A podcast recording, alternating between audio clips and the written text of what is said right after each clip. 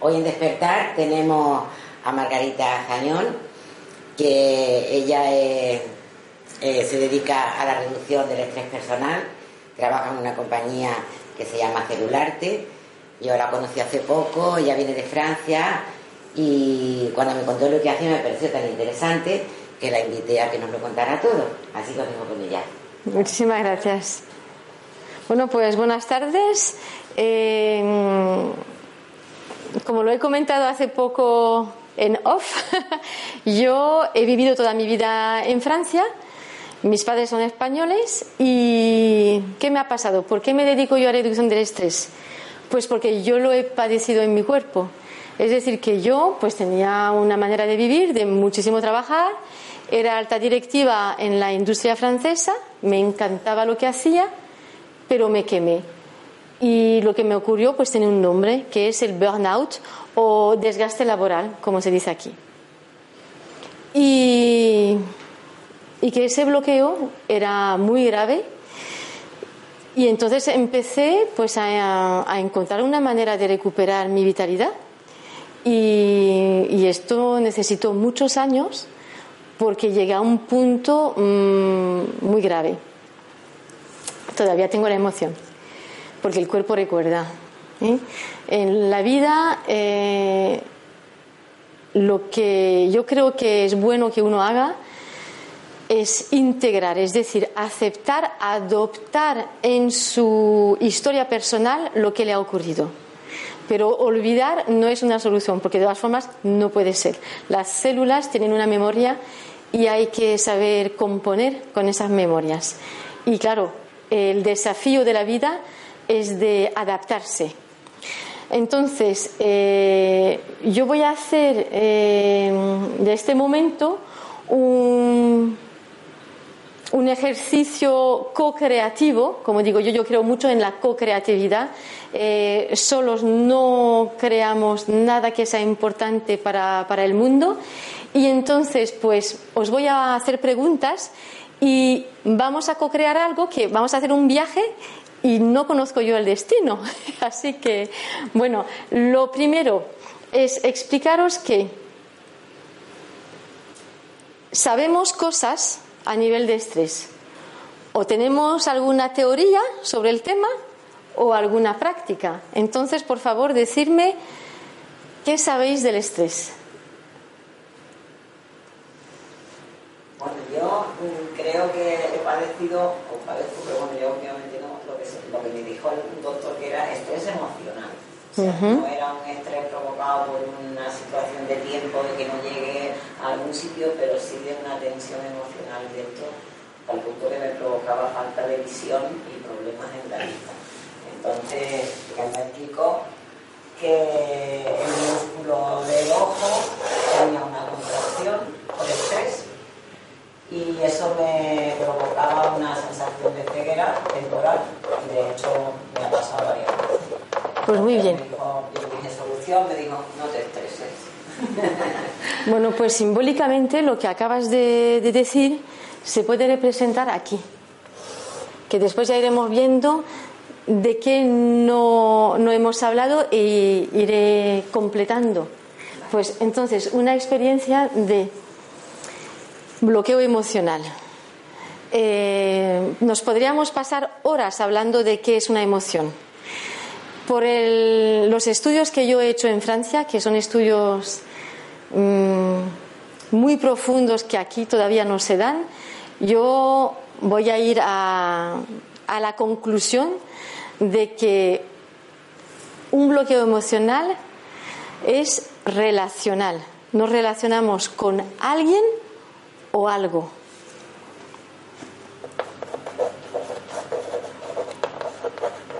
Entonces, el sufrimiento emocional tiene, tiene que ver con el entorno, una información del entorno que nos viene y choca con lo que somos.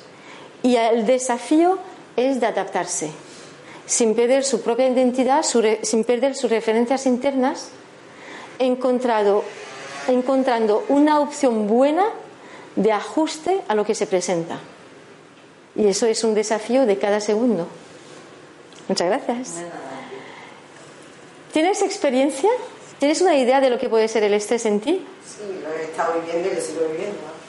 Yo vine a, la terapia con María José porque, vamos, yo venía muy mal.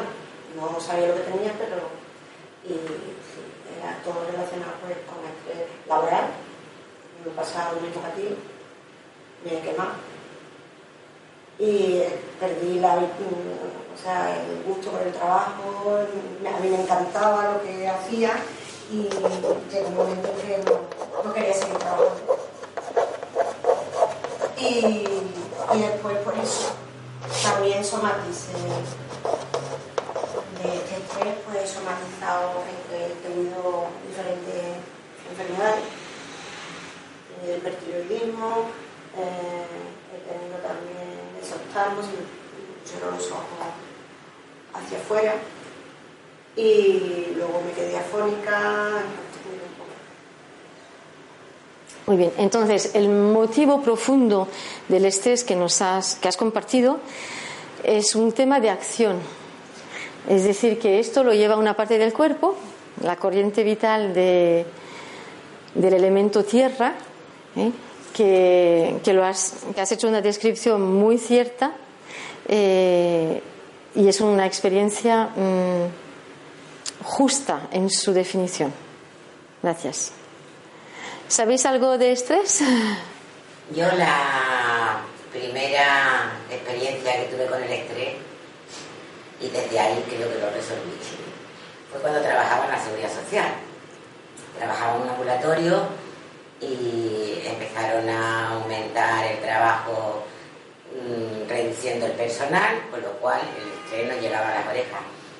Entonces, a mí se me cayó el pelo eh, aquí en la coronilla, se me hizo como un redondel como los cardenales y no me salía el pelo con nada.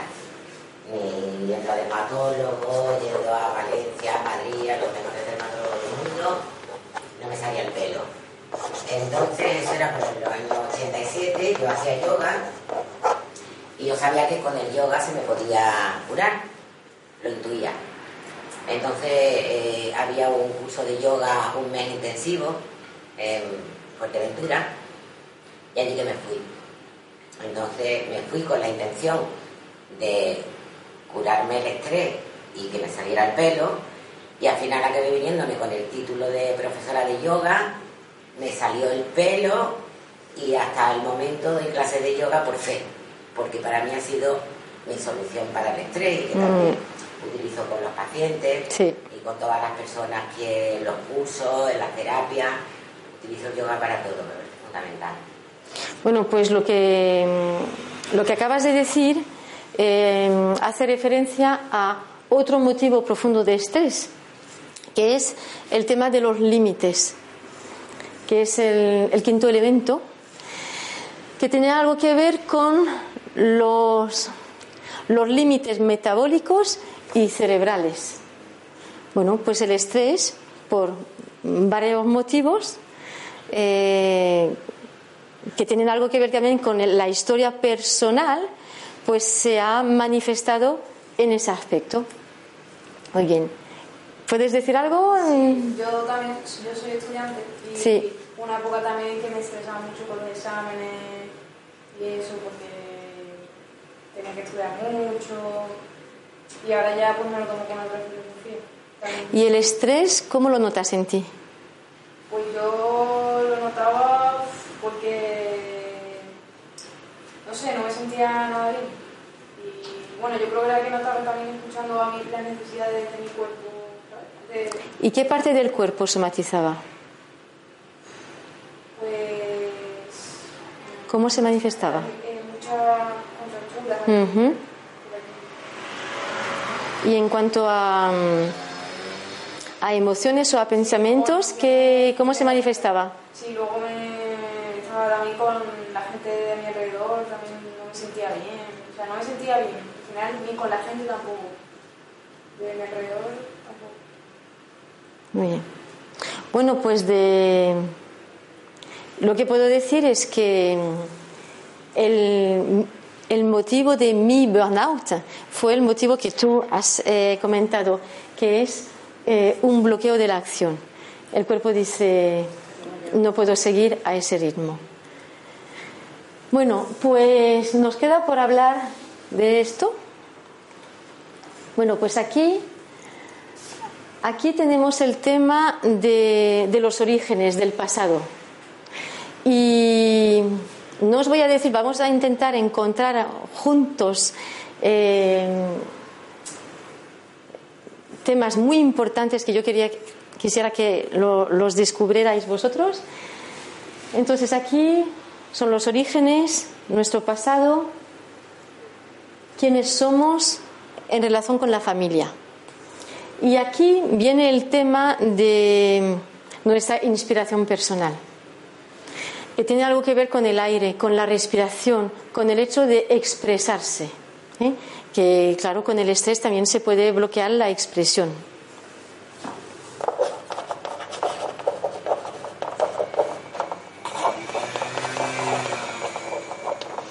Entonces, em, ¿qué diríais? ¿El estrés os parece justo o injusto? Eso nos lleva a un tema filosófico. En una medida justa es justo, porque también hace falta un mínimo de estrés para levantarse por la mañana, un mínimo de agresividad para poder accionar, ¿no? Pero en gran cantidad bloquea bastante. Entonces dirías que es justo, si lo he entendido bien. bien, sí. Mm. ¿Qué pensáis de esto? ¿Te refieres a justo merecido? Justo en... Imagínate que estés sufriendo. Estás sufriendo y dices, pero lo que estoy viviendo es justo o injusto. Quizás te el llegar a ese estrés o a esos límites te haga ver de lo que te falta o lo que te fallando, ¿no? Te haga darle la pues vuelta, sí, pero esto... Mm, eh, yo no para mí no ha sido bueno. Yo, yo con la experiencia que tengo y los estudios que he hecho, yo diría, pero que es una opinión muy personal, yo creo, que el estrés es justo en cuanto a los motivos. Es decir, que el estrés es una manifestación del cuerpo que dice, vas a tener que escuchar lo que te está pasando. ¿eh? No puedes seguir ignorando síntomas que ya han venido que no los has escuchado o que no has podido em, tomar en cuenta, pero la cosa se está empeorando. Entonces hay niveles, ¿eh? puede haber síntomas, bueno, mm, ligeros, que bueno, que no peligra nada. Y otros que ya van diciendo, bueno, esto eh, se está poniendo más serio hasta llegar a un bloqueo. Entonces, para mí, el estrés es justo en el sentido en que es una invitación a hacerse preguntas que tengan sentido. Pero claro, eh, no es justo sufrir, eh, quiero decir que no hay que valorar el sufrimiento. Lo que hay que valorar es la capacidad de poder escuchar lo que el cuerpo nos dice.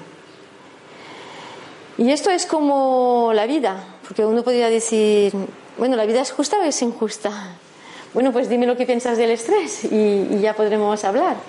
Entonces, mi, filosofía es que todo es justo o nada es injusto porque todo tiene sentido. Y, la vida es una invitación a, a, un viaje interior. Entonces, en ese viaje, ¿qué hacemos? Pues buscamos referencias internas.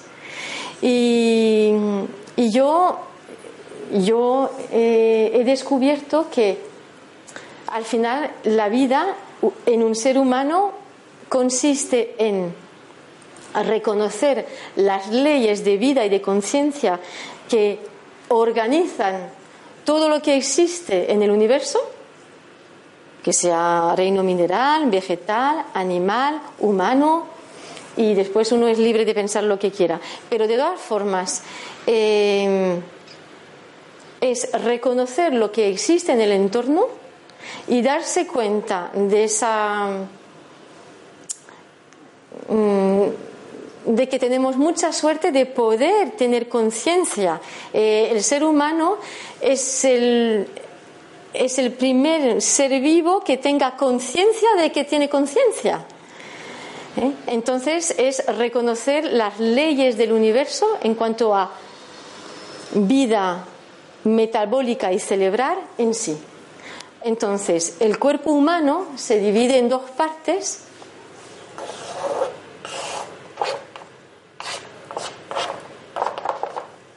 La parte baja, que se dice metabólica,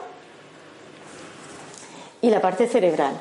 Y claro, ahí hay un desafío muy importante porque esa dualidad eh, no es fácil llevarla bien. Y esto es el principal motivo de estrés, porque nos llega una información del entorno. El cuerpo hace la experiencia de esa información y el cerebro también. Claro, eh, se necesita un tiempo de adaptación para seguir moviéndose, integrando esa información y, manteniendo su identidad. Bueno, pues lo que ha pasado ha pasado, no se puede borrar. Entonces el cuerpo, él tiene la memoria de lo que ha pasado. Después el desafío del ser humano es de que su parte cerebral pueda integrar lo que ha pasado y allí se dice que hay tres etapas. La primera que consiste en, reconocer que eso ha pasado. Segunda etapa de integrar lo que ha pasado. Y la tercera es de adoptar lo que ha pasado. Es decir, pues yo reconozco que en mi vida, en mi historia personal, eh, eso ha ocurrido ha sido difícil, pero que lo he podido convertir en estímulo de vida. Entonces, todo el desafío consiste en pasar del estrés al estímulo de vida. Entonces, nos podemos preguntar, pero el contrario del estrés, ¿qué es? Y os hago la pregunta. El estrés, ¿no? Y en modo positivo, es decir, ¿existe una palabra positiva que pueda explicar el contrario del estrés? Cuando no estáis estresadas, pero al contrario, que estáis bien, ah, vamos, relajada, relajada, en armonía.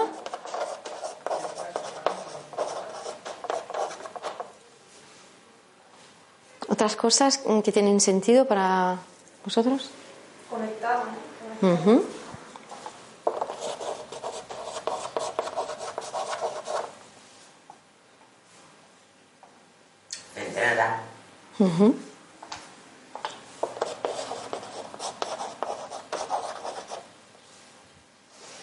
Bueno, pues la palabra que a mí me, permite eh, resumir lo que es el contrario del estrés es la alegría. ¿Por qué? Porque la alegría es saber mantenerse en modo dinámico, es decir, vital, reconociendo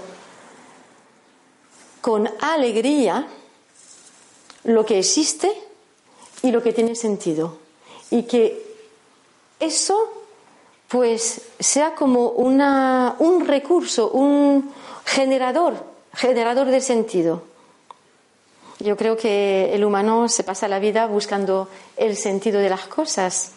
Entonces, para mí, el contrario es la alegría. Y, claro, la alegría no se puede mantener siempre, constantemente. Hay altibajos. Y entonces, pues, esa alegría no tiene nada que ver con las circunstancias de la vida, que es la diferencia entre la felicidad y la alegría que podríamos decir, mm, en resumidas cuentas, si yo me apoyo en esto en, un filósofo francés, em, La felicidad tiene algo que ver con las circunstancias personales. Y la alegría no tiene nada que ver con las circunstancias personales, que tiene algo que ver con nuestra relación con la vida y con los demás. Y yo, que he padecido una enfermedad de la que me he recuperado, eh, yo me he dado cuenta de que podía sentirme alegre sin tener esa salud. Y allí ya dices, ah, pues la salud no condiciona la alegría. Puedes saber que te vas a morir dentro de un minuto y sentir mucha alegría. Entonces la alegría es la conexión con el, esa, esa suerte de estar en vida. Entonces, ¿qué nos pasa cuando nos cortamos de esa energía de vida? Nos estresamos. Entonces, para entender cuáles son los parámetros de la vitalidad y entonces los motivos profundos del estrés, vamos a hacer un ejercicio que consiste, que no es fácil, que consiste en intentar identificar cuáles son los motivos universales en el ser humano del estrés. Es decir, olvidándonos de todo lo que pueda ser personal. Porque claro, bueno, claro, es lo que opino. Eh, no hay un plan individual para los millares de seres humanos que hay en la Tierra, sino que si hay algo, no se sabe, pero que si hay algo, de todas formas, no puede ser individual. Entonces, la solución está en lo que no es individual.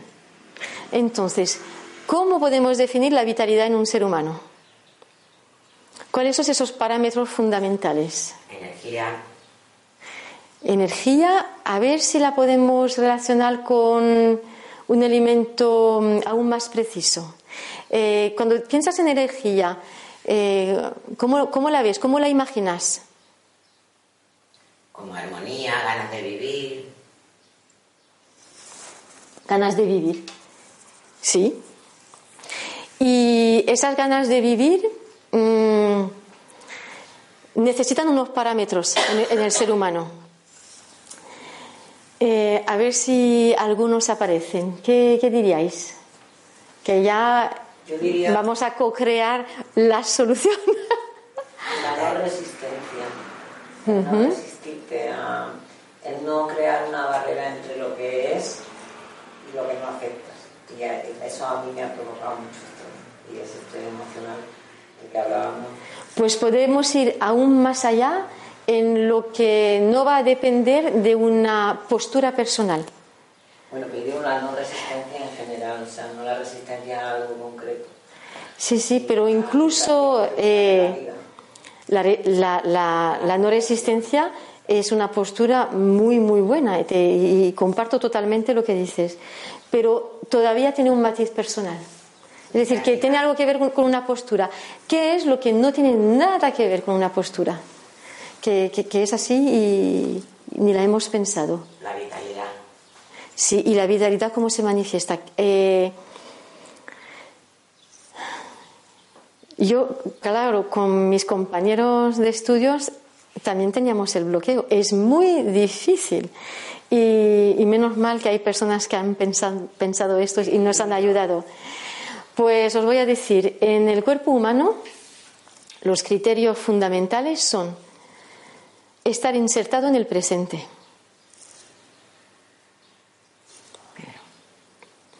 Si no estás insertado en el presente, no puede haber vitalidad. Te vas al pasado o al futuro y la vida celular en un cuerpo humano es presente. Después nos corresponde hacer ese trabajo de postura que decías tú, de postura mental para decir, uy, que, me voy al pasado, que me voy al futuro, eh, tengo que volver al presente. Sí, eso ya es postura, pero el parámetro fundamental es la inserción en el, en el presente. En el lugar eh, perdón, en el tiempo, y ahora paso al segundo, que es inserción en el lugar. aquí y ahora. Exactamente. El aquí y el ahora es fundamental. Y dices, sí, sí, sí, claro, claro. Pero cuando, cuando te ocurre algo y que estás estresado, eh, sabes que te has ido al pasado, que te has ido al futuro, que estás en Sevilla pero estás pensando, por ejemplo, en, en tu madre, por ejemplo, que está en Francia, y te vas, uff, te desubicas, estás con la madre en Francia en un tiempo pasado y dices, estoy fatal, fatal. Pues sí, allí se pierden las referencias internas de la vitalidad celular. Pero hay más, hay más hay todo el tema de reconocer nuestro género. Somos o una mujer o un hombre. O una mujer o un hombre. Entonces, esto no mm, lo preciso, no tiene nada que ver con la orientación que podamos tomar en, toma de, en, tema de, intimidad, intimidad, de vida sentimental. No tiene nada que ver. Yo hablo únicamente de reconocimiento celular. ¿eh? Cada uno es libre. Bueno, pues en el reconocimiento celular eh, hay esto. Yo, por ejemplo, me llamo Margarita y soy una mujer. Hoy es el 9 de junio del 2017 y estoy en Sevilla. Es decir, que si me pasa algo, por ejemplo, me llega una llamada que me anuncia una mala noticia, esos parámetros se van a perder, se van a perder. Trabajar una postura puede permitir reducir el estrés. Es decir, haga lo que haga, esté donde esté. Yo me llamo, y sirve para mí, yo me llamo Margarita, soy una mujer, repito la fecha y el lugar. Esto ya te reorienta en tu condición de ser humano. Entonces, eh, claro, eh, puede parecer muy sencillo, pero la vida es compleja. Y aquí voy a introducir un matiz. Muchas veces cuando una persona está estresada puede pensar que la vida es complicada. Yo lo he escuchado mucho en Francia. Mm, ça se compliqué. Esto es complicado. Por ejemplo, estás a, yo, a mí me ocurrió trabajando con compañeros. Teníamos que decidir de algo. Uh, eso es complicado. Pues es, una frase de estrés, porque la vida no es complicada. La vida es compleja. Es decir, que responde a leyes de vida y de conciencia y uno las reconoce o no las reconoce.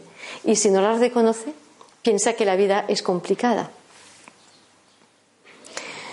Entonces, una vez que hemos descubierto que la vida es compleja, pues tenemos que ir a lo que se llama la sencillez. Pasar de lo que es complejo a lo que es sencillo. Y lo que es sencillo es, pues me llamo Margarita, soy una mujer, es el 9 de junio de 2017 y estoy en Sevilla. Pues cuando más he escuchado decir esa frase a las personas, cuando les digo, está aquí y ahora, Uy, eso es muy complicado. Sí. lo más complicado es estar aquí y ahora. Claro. Pues sí, pues sí. Mm. Bueno, eh, al haber escuchado esto, ¿habéis tomado conciencia de algo eh, en vuestra vida personal? ¿Os ha, ¿Os ha dado a entender algo? Que, que si es muy personal no lo digáis, pero que esto mm, ¿Cómo, cómo se manifiesta en vosotros? ¿Te refieres a la, conciencia aquí y ahora o la, la sensación? Lo que, lo que digáis. Bueno, yo a lo largo que te he oído hablando, oyendo hablar, pues me ha gustado la sensación que he tenido muy claro que el estrés es un aviso, como una enfermedad, entre comillas, cuando te duele la cabeza, pero el problema no es el dolor, sino de dónde proviene eso, ¿no? De qué está fallando ahí para que te esté doliendo la cabeza. Y el estrés, pues lo estoy viendo como que es lo mismo, es una manifestación de algo que no hay resuelto en ti, ¿no? Pues sí. Que no, eres capaz de aceptar, integrar y todo esto que me está diciendo y lo he visto una exposición muy clara, me gusta. Ah, pues gracias. Pues sí, el estrés es una invitación a abrir el correo y decir, bueno, ¿y qué me ha llegado? Tienes un mensaje. Pues sí, tienes un mensaje. Mm. Y claro, eh, la puerta de entrada muchas veces es la misma. Es decir, que cuando el estrés se manifiesta en alguna parte del cuerpo o con unas emociones específicas o sensaciones o pensamientos, pues muchas veces cuando va a venir otro estrés por otros motivos, mm, suele pasar por la misma puerta. ¿Por qué? Pues como esa zona se ha debilitado, pues entonces es la parte más débil y el estrés se pone en la parte más débil. Entonces, eh, intentar recuperar un equilibrio vital es fundamental. Eh, esto es prevención de riesgos. Entonces, eh, lo que sí podemos hacer es acceder al conocimiento. Yo diría que pero esto solo sirve para, para mí, es un punto de vista personal. Yo creo que el mayor motivo de sufrimiento es el desconocimiento. Y allí viene todo el tema de la educación. Y que también muchos filósofos, muchos psicólogos, muchos sabios lo dicen. Mm, la educación es decir, el, acceso a la información es fundamental.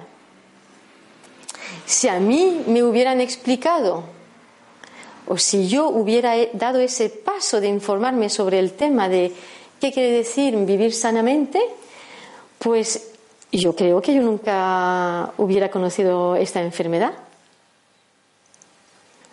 Entonces, eh, cuanto más estudiemos, mejor, porque después tenemos total libertad para tener una opinión, para decir, pues mi filosofía se nutre de esto, de esto, de esto, de esto. Y yo soy ese patchwork. Yo creo que, bueno, no soy la única. Eh, en el futuro, eh, la, eh, decir? la creatividad humana pasará por ese, ese estado de, que cada uno es una mezcla única, singular, de muchas cosas. Entonces cada uno es una nota singular. Y expresar esa nota singular, pues permite liberar toda esta parte de expresión. Es fundamental en el ser humano. Y aquí podemos expresar, pues, quiénes somos. Y quiénes somos, pues, es qué concepción tenemos del mundo, de la vida. ¿Qué tiene, vuelvo a lo mismo, es que, ¿qué tiene sentido para mí? Pero para todo eso también es fundamental la integración de todo lo que ha vivido, de todo lo que ha aprendido, de todo lo que pues sí es la clave. La integración, y lo dice una psicóloga, así que esto es fundamental. La integración cognitiva es fundamental. Pero claro, uno no puede decir, quiero hacer la integración cognitiva. La integración normalmente no se hace cognitivamente, se hace trabajando el inconsciente. Y allí tenemos el desafío de lo que decíamos al principio de las memorias. Entonces, esto nos lleva al tema del inconsciente. Pues sí, estamos llenos de memorias. Y entonces, pues cuanto más eh, tengamos esa postura de, de escuchar lo que, lo, que, lo que sube, lo que, lo que necesita expresarse, pues mejor.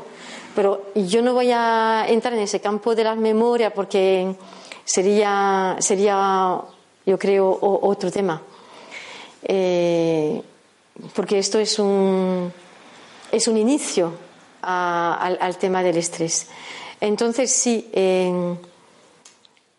no podemos dominarlo todo. Hay que hacerse a la idea de que no dominamos casi nada. No me voy a ir a porcentajes, pero quedemos con esta idea de que no dominamos casi nada. Pero lo que sí podemos hacer es adaptarnos. Y la clave, la clave del bienestar es la adaptación. Y para eso dominar la mente. Eso sí que lo podemos dominar. Eh, yo diría que si intentamos dominar la intención de tener una buena postura, ya, ya es mucho, ¿eh? porque las memorias eh, nos pueden llevar a, a unos cruces que no, no queríamos ver. Entonces, eh, intentar, intentar tener una actitud saludable y respetuosa nos puede ayudar mucho. Entonces, respetar, si nos respetamos, si nos reconocemos como seres humanos que responden a leyes universales, pues ya podremos reconocer esas mismas leyes en los demás. Y allí, pues llega el respeto, el hecho de no, ¿cómo se dice en español? De no juzgar y de considerar de que, de que cada uno hace a lo mejor como puede con lo que tiene. Y esta postura pues nos lleva a una postura humanista, que es de decir, pues yo tengo que, que ver qué es lo que tengo que trabajar yo y cada uno hace como puede con lo que tiene. Y entonces, pues allí vienen la empatía, el respeto, eh, el poder vivir juntos en buenas condiciones, que al final nada es grave, nadie tiene razón, nadie se equivoca. Y allí, y allí llega el encuentro, lo que decías tú al, principio, que no has empezado hablando de lo emocional. Y lo emocional es relacional. Entonces, pues lo que nos puede ayudar a reducir el estrés es intentar tener relaciones sanas, es decir, relaciones respetuosas. Pero con uno mismo. Y empezar con uno mismo. Y entonces, pues viene el tema de la confianza y de la autoestima. Mm, yo no soy experta, yo no soy psicóloga, yo yo, yo comparto lo que, lo que ha tenido sentido para mí. Y, yo he escuchado una cosa que me ha gustado mucho, que dice que la confianza tiene algo que ver con lo que hacemos y que la autoestima tiene algo que ver con lo que somos. Y bueno, y escuché una vez un ejemplo que, bueno, que, que sería algo como esto, que yo no sé cocinar, pero sé que soy una, persona que respeta a los demás. Es decir, no sé cocinar, no sé hacer esa cosa, no tengo confianza en mi capacidad, en mi habilidad a cocinar, pero no tiene nada que ver con la persona que soy, con los valores que tengo. Entonces, lo que puede nutrir el desarrollo de la confianza es la autoestima. Porque la confianza, yo creo, y repito, no soy una experta, yo, yo no creo que la confianza pueda nutrir la autoestima. Primero uno tiene que saber o eh, entender quién es para después desarrollar capacidad de actuar, de expresarse. A mí que se me está viniendo, me está dando vuelta una canción que tenía era Donna Summer o Aretha Franklin, que decía, I am what I am, and what I am needs no skills. Soy lo que soy y no, no necesito ser lo que soy. Sí. No tengo por qué dar Pues sí. Exactamente. Uno, de todas formas, uno no se puede justificar en lo que es. Es lo que es. Es lo que es. Y es un ser humano en movimiento continuo. Porque la vida es movimiento. Y como es movimiento, es adaptación permanente. Bueno, no sé si, si tenéis preguntas, si queréis compartir un caso concreto, si queréis mm, tener un, conse- un consejo práctico en un, en un caso, lo que, lo que necesitéis. Yo he visto, eh, hace poco me mandaron una historia, ahora que es época de Ramadán Sí. para los musulmanes, pues eh, es una historia que había una señora debajo de un árbol comiéndose una manzana con una botellita de agua. Entonces llegan dos chavales y le dice, señora, ¿usted no sabe qué es Ramadán? ¿Por qué no ayuna?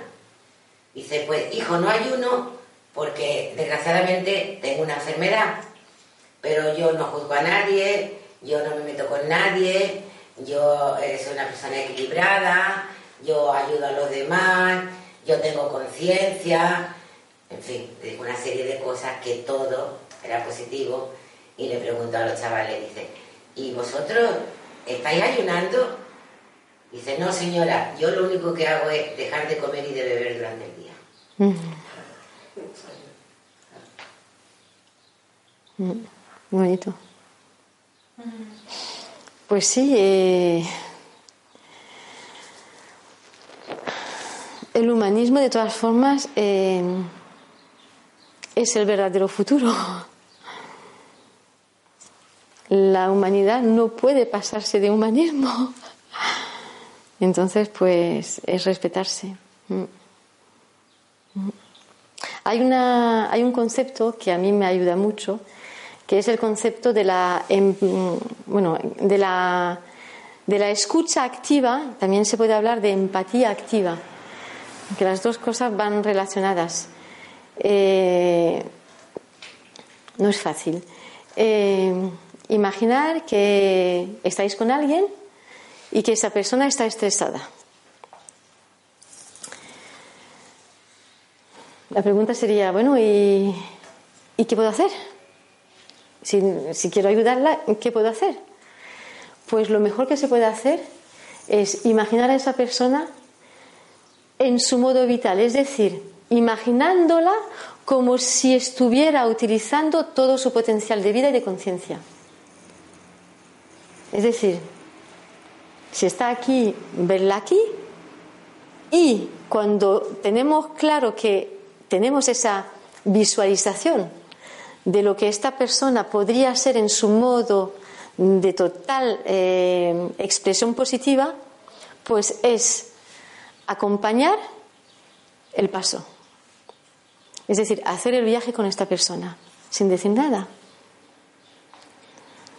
Yo de lo que de lo que he estudiado, lo repito, yo creo que este es uno de los fundamentos.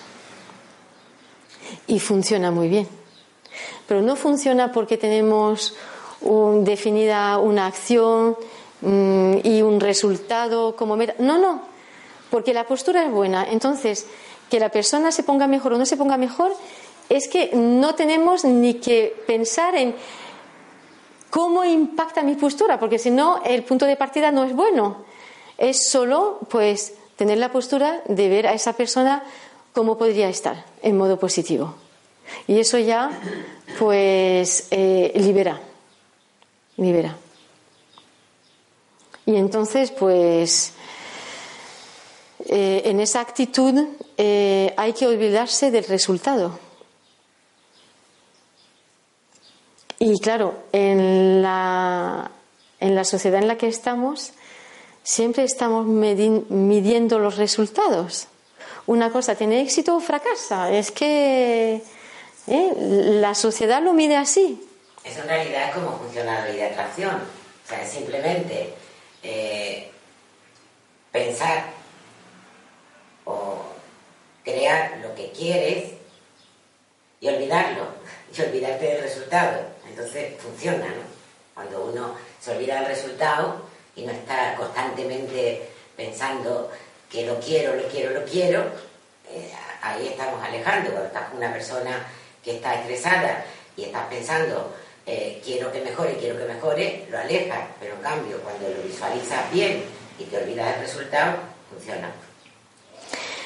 Yo diría, yo diría que, mm, que es muy difícil saber lo que es, es bueno para uno y nos podemos equivocar mucho. Es decir, si orientamos, eh, si tenemos una visión de lo que queremos, eh,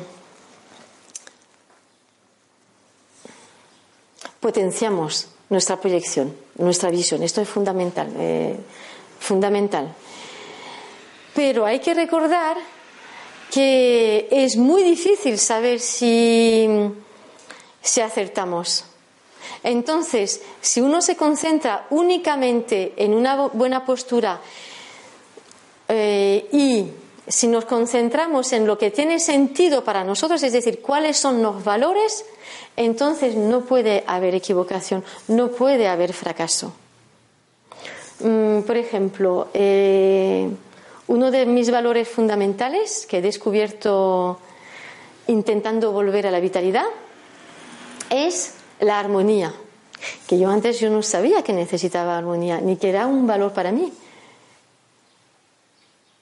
Pues en circunstancias muy precisas, yo no me planteo qué, mm, qué tipo de, de, armonía debería haber.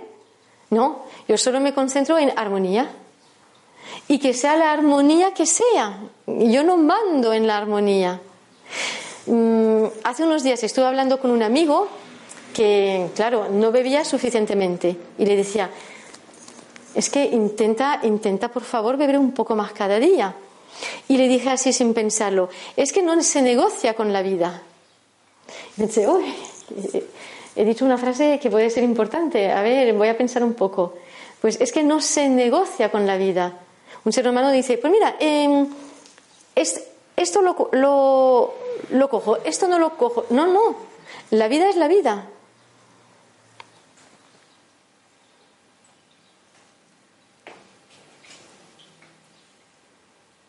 Bueno, entonces el estrés, en resumidas cuentas, eh, os invita a, a, algo, ahora en el presente, mm, ¿tenéis una idea de, de, lo que tenéis deseo de realizar en vuestras vidas? Sin decir lo que es, ¿eh? pero... Eh, a que se vive, a que se vive mejor sin estrés, a que se vive mejor con proyección, con reconocimiento de que, lo es, que es la vida ¿eh? y que, bueno, pues la vida es eh, compleja y la postura es sencilla. Yo lo podría resumir así hoy. Pero hay que trabajarlo y hay que conocerse y hay que viajar por dentro que tomar conciencia las situaciones y, hay que y formarse y descubrir. Eh, vosotras mmm, vais a muchos cursos, hacéis mucho eh, desarrollo personal, eh, búsqueda interior. Y entonces, pues todos los profesionales de, del mundo del bienestar, pues son una ayuda. Una ayuda. Otra cosa buena que tiene el estrés hoy día es que hace que muchas personas cambien de trabajo. Pues sí. Están estresados en su trabajo, entonces reconocen y se dan cuenta de que lo que están haciendo no les gusta, de que solamente trabajan por conseguir dinero y que el dinero no les da la satisfacción ni la pues felicidad. Sí. Entonces se da el caso de que cuando las personas eh, eh, viven el estrés laboral, toman conciencia de que eh, para trabajar no es necesario, como nos han inculcado, que el trabajo haya que sufrir trabajando, que haya que, que, que, gastar mucha energía para poder ganar dinero, sino que simplemente haciendo uno lo que le gusta, lo que se le da bien, con lo que disfruta, sí. puede eh, vivir, porque cuando uno hace lo que le gusta y trabaja disfrutando, el universo te da todo lo que necesita. Entonces también es una cosa buena, que la gente con el estrés pueda tomar conciencia de que no está haciendo en su vida lo que quiere, sino lo que quieren otros. Es un, es un desafío colectivo. Y esto eh, va a permitir muchos cambios. Y van a ser cambios, ya ha empezado, son cambios culturales. Y esto eh, no va a haber marcha atrás, menos mal. Es decir, que vamos a hacernos las preguntas fundamentales. ¿Qué tiene sentido para mí? ¿Qué me da esa, esa alegría de levantarme y de ir a trabajar? Porque yo creo que ya eh, los límites entre el trabajo, el ocio, ya, eh, ¿cómo decir? Eh, no son tan precisos como antes, porque ahora tenemos la conciencia de que hagamos lo que hagamos, que sea trabajo o ocio, cualquier cosa, eso tiene que tener sentido. Es decir, tiene que haber una adecuación entre lo que tiene sentido y lo que estoy haciendo. Y entonces, por eso va a haber un, voy a decir, una abertura increíble, van a nacer muchísimos oficios nuevos con maneras muy originales que nunca se han visto y esto no se puede parar. Esto es fantástico porque el movimiento se ha iniciado y estamos en la fase en que hay la ruptura con la manera de pensar de antes y esa necesidad de liberarse y de expresar su potencial de vida, su creatividad, eh, su expresión individual. Y entonces, cuanto más seamos en realizarnos, eh, intentando ser útiles al, colectivo, pues mejor. Y, esto es lo que yo creo eh, como el fundamento de, la, de la sociedad de mañana, la co-creatividad y la emergencia de lo nuevo. Entonces sí, el estrés laboral, eh, como cualquier situación en la vida, eh, es una invitación a algo. Pero que esto eh, Voy a decir, existen muchas leyes para proteger a, los trabajadores y esto es fundamental. Y, las personas que tienen una responsabilidad colectiva eh, deberían planteárselo muy seriamente. No hay derecho a faltarle el respeto a alguien. Y yo lo digo porque yo lo he sufrido y, y es, ha sido un tema que he llevado yo a tribunal. Entonces sé muy bien lo que es que te falten el respeto, que estés trabajando en una empresa totalmente deshumanizada y esto es muy grave. Entonces, cada uno es responsable. Entonces, mm, una persona responsable de un colectivo se lo tiene que tomar muy en serio, porque el impacto puede ser muy grave. Y menos mal que las leyes protegen, siempre se puede hacer más. Pero después la postura es lo que nos puede salvar.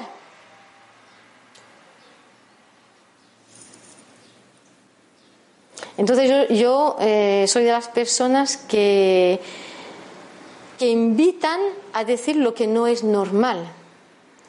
Yo creo que que hay que tener un sentido de la responsabilidad individual y colectiva. Eso quiero... Hay que hacer lo que uno quiere hacer. O sea, yo para quitarle el estrés a las personas, le hago hacer dos listas. Sí. Una con sus obligaciones, cuáles son mis obligaciones cada día. ¿Eh? Y otra con qué me gustaría hacer. Entonces, cuando ya he hecho las dos listas, le pongo a la de lo que me gustaría hacer la obligación de hacer eso. O sea, le cambio la sí, Sí. ¿Entiendes? Sí, sí, totalmente. Quito la obligación claro. y pongo la devoción, como se suele decir. Sí. Entonces, mm. eh, rápidamente la persona eh, reacciona, porque se da cuenta que en realidad está haciendo todo lo que no le gusta por obligación y en cambio se impide, porque siempre nos impedimos nosotros mismos, ni una empresa, ni una pareja, ni una familia nos puede impedir hacer lo que queremos, hacer lo que nos pues hace feliz, solo nos lo impedimos nosotros. Entonces, es cuestión de cambiar los órdenes, o sea, dejarte de obligaciones y disfrutar. La principal obligación en la vida es disfrutar con lo que hace, ser feliz. Y ya está. Y hay muchas personas que, dicen, vale, me lo planteo. Eh, ¿Qué me gusta? ¿Qué me, ¿Qué me podría hacer feliz? Y mucha gente dice, no sé. Entonces, ¿cómo, ¿cómo, se puede.? Bueno, tú lo haces cada día, entonces tienes mucha experiencia. Eh, cuando uno se hace una pregunta y dice, no sé, pues, ¿qué te dice tu cuerpo?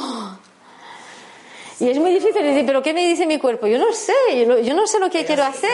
¿Qué te gustaría? Pues ir al cine, ah. irme a la playa, irme a pasear, hacer gimnasia, hacer yoga, pintar, muchas cosas que nos gustarían. Sí, sí, sí, sí, sí. Cuando uno se pone a hacerlo, todo está bien.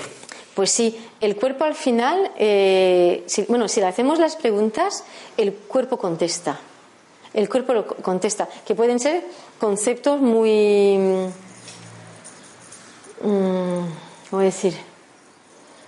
Que no sabemos eh, al final cómo se pueden convertir en una realidad. Pero una persona puede decir, tuve el caso hace unas horas con una, una clienta resolvemos bloqueos, llegamos a esta parte de visualizar, lo que decíamos antes, proyectate, ¿qué quieres tú en tu vida? No lo sé, vale, bueno, pues ¿qué tiene sentido para ti? Y esta persona me decía, pues, es que lo que quiero no, no se puede hacer. Espera, vamos a ver, primero vamos a visualizar, ya veremos después lo que se puede hacer. Y en un momento es como si, bueno, si se liberara y dice, pues yo, yo me veo pintando eh, cerca del mar. Me lo dijo en francés. Eh, je me vois peindre au bord de la mer, pero lo decía el cuerpo, qué bien. Y después, lo que yo recomiendo es de no intentar convertir esto en una acción inmediata. No, hay que tomar el tiempo a ver cómo el cuerpo eh, digiere eso y, dejarse llevar durante algunas semanas con esa sensación, con esas emociones, con esos pensamientos, porque después ocurren muchos ajustes. Dice, ah, no, pero al final, ahora, al cabo de una semana me doy cuenta de que es esto y esto. Por eso, simplemente el hacer yoga ya es el mejor antiestrés. Yo tenía, bueno, he tenido muchas mujeres con fibromialgia en clases de yoga, pero tuve un caso muy especial que llegó doblada, no miraba los ojos, cada vez que se le hablaba lloraba, estaba súper bloqueada. Y esa mujer, solo haciendo yoga, se fue enderezando, fue mirando los ojos, fue pudiendo comunicarse con los demás, fue aprendiendo a decir que no. Y un día la hija le preguntó, ¿a ti qué te hacen allí que tú ya no eres la que eras? Y le contestó, claro, porque yo antes era la que ustedes querían y ahora soy la que yo quiero ser. Sin más, no hizo terapia, no hizo nada, solo yoga. Es curativo. Sí, sí, totalmente.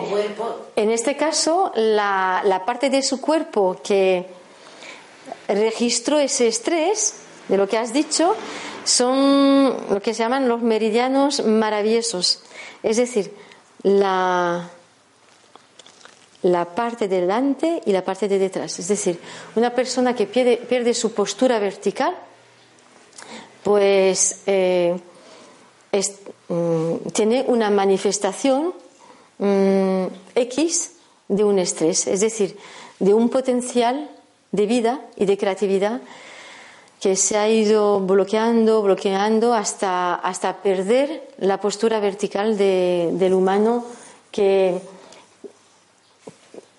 que al final eh, tiene que conseguir esa postura vertical.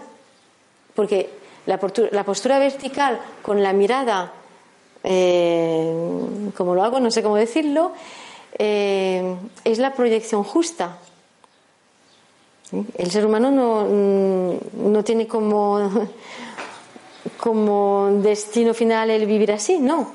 Es postura vertical y proyección. Y proyección activa. Por eso dicen que andar erguido levanta el ánimo. es lo único que hay que hacer cuando no está deprimido, desmoralizado, simplemente ponerse derecho y mirar al frente y ya y, y, también lo que ayuda muchísimo es estar en un entorno, eh, eh, vamos a decir, positivo o que consideramos armonioso o armónico. Eh, en el entorno hay dos elementos, lo que llamamos el entorno natural y el entorno relacional. Eh, dar un paseo por un bosque ayuda mucho a reducir el estrés, porque es un entorno natural que va a permitir esa relajación, eh, lo que podemos conseguir también con el yoga, como lo decías, ¿eh? y también tenemos entornos relacionales que nos ayudan a sentirnos mejor. por ejemplo, si os pasáis un día de shopping en un centro comercial donde hay muchísima gente, eh, es muy probable que terminéis el día estando muy estresados. que si os vais de paseo tranquilamente todo el día en el bosque, hay probabilidad de que el nivel de vitalidad esté muy por encima. ¿Eh? Entonces, es observar cuál es el entorno natural y relacional que me conviene, que me da esa tranquilidad. Y observar eso es fundamental porque mm, es que después uno lo tiene muy claro. Dice, uy, es que a mí no, no, a mí no me gusta relacionarme mucho con esa gente, no, no me siento yo a gusto. sí, sí, y si le haces la prueba de la vitalidad celular, eh, lo que dice esa persona es cierto. Tenemos mucha, mm, ¿cómo? Sabemos muy bien lo que nos conviene o que no nos conviene. Después es más difícil asumirlo y decir, pues yo voy a tratar de estar en buenas condiciones, pero sabemos muy bien lo que nos conviene o lo que no nos conviene. Tenemos que confiar en esto, en nuestra capacidad de ser nuestro mejor amigo, porque en el último suspiro estaremos con nosotros mismos. Entonces, apostemos por esta tan buena compañía que nos damos. Muchísimas gracias. No sé si cómo vamos de tiempo. Cuéntanos un poquito esto de Celularte, ¿qué es? Sí.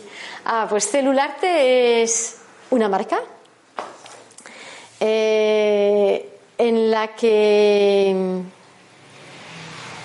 como en la que incluyo yo varios servicios eh, Principalmente es asesoramiento. A mí me gusta mucho em, la relación con una persona, eh, es decir, identificar, hacer un diagnóstico de su nivel de estrés, hacer todo el proceso de acompañamiento como lo haces tú, llegar a ese momento de liberación en que la persona está bien. Entonces, eh, bueno, yo he seguido una formación de coaching, eh, en el futuro a lo mejor haré formación, no sé, pero eh, lo mío es el asesoramiento, es decir, identificar lo que parece ser que estrese y acompañar a la persona, pero diciéndole, dándole a entender que eh, si el cuerpo está en negativo, pues está en negativo. Si esa información debilita, pues debilita. Y hay que hacer el trabajo de ajuste, de adecuación. Entonces, eh, celularte, pues se inscribe en esa dinámica del bienestar. Y en especial el bienestar empresarial. Y en especial el bienestar de los directivos de los empresarios. ¿Por qué? Porque yo me tomo muy en serio la responsabilidad colectiva. Y si yo hubiera eh, entendido lo que he entendido con la enfermedad, hubiera sido una mejor ejecutiva. Lo sé. Pero es así. Cada uno hace como puede con lo que tiene en el presente y en una situación. Entonces, por eso yo me quiero dedicar a que intentemos no equivocarnos en la postura.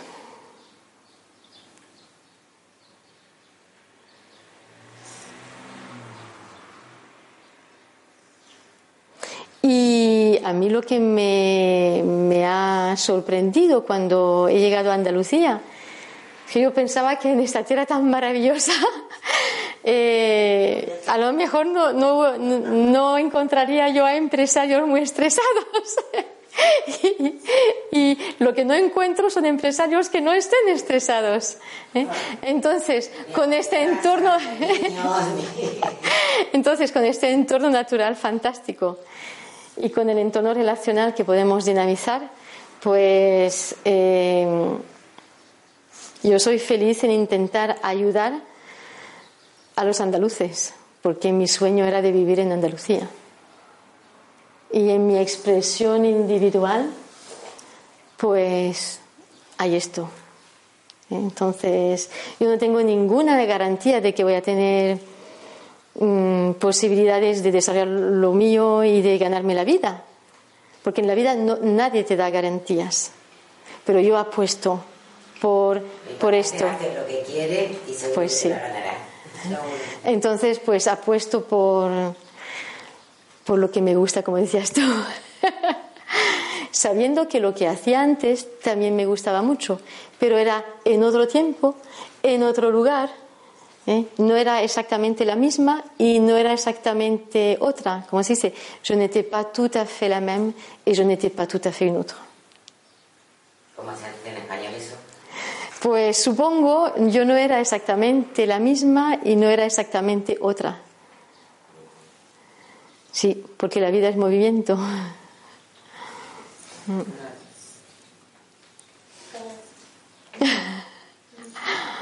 muchísimas gracias por esta co-creación que nos ha permitido hacer un viaje juntos. Y bueno, y yo mm, deseo que tengamos otros viajes juntas. Gracias.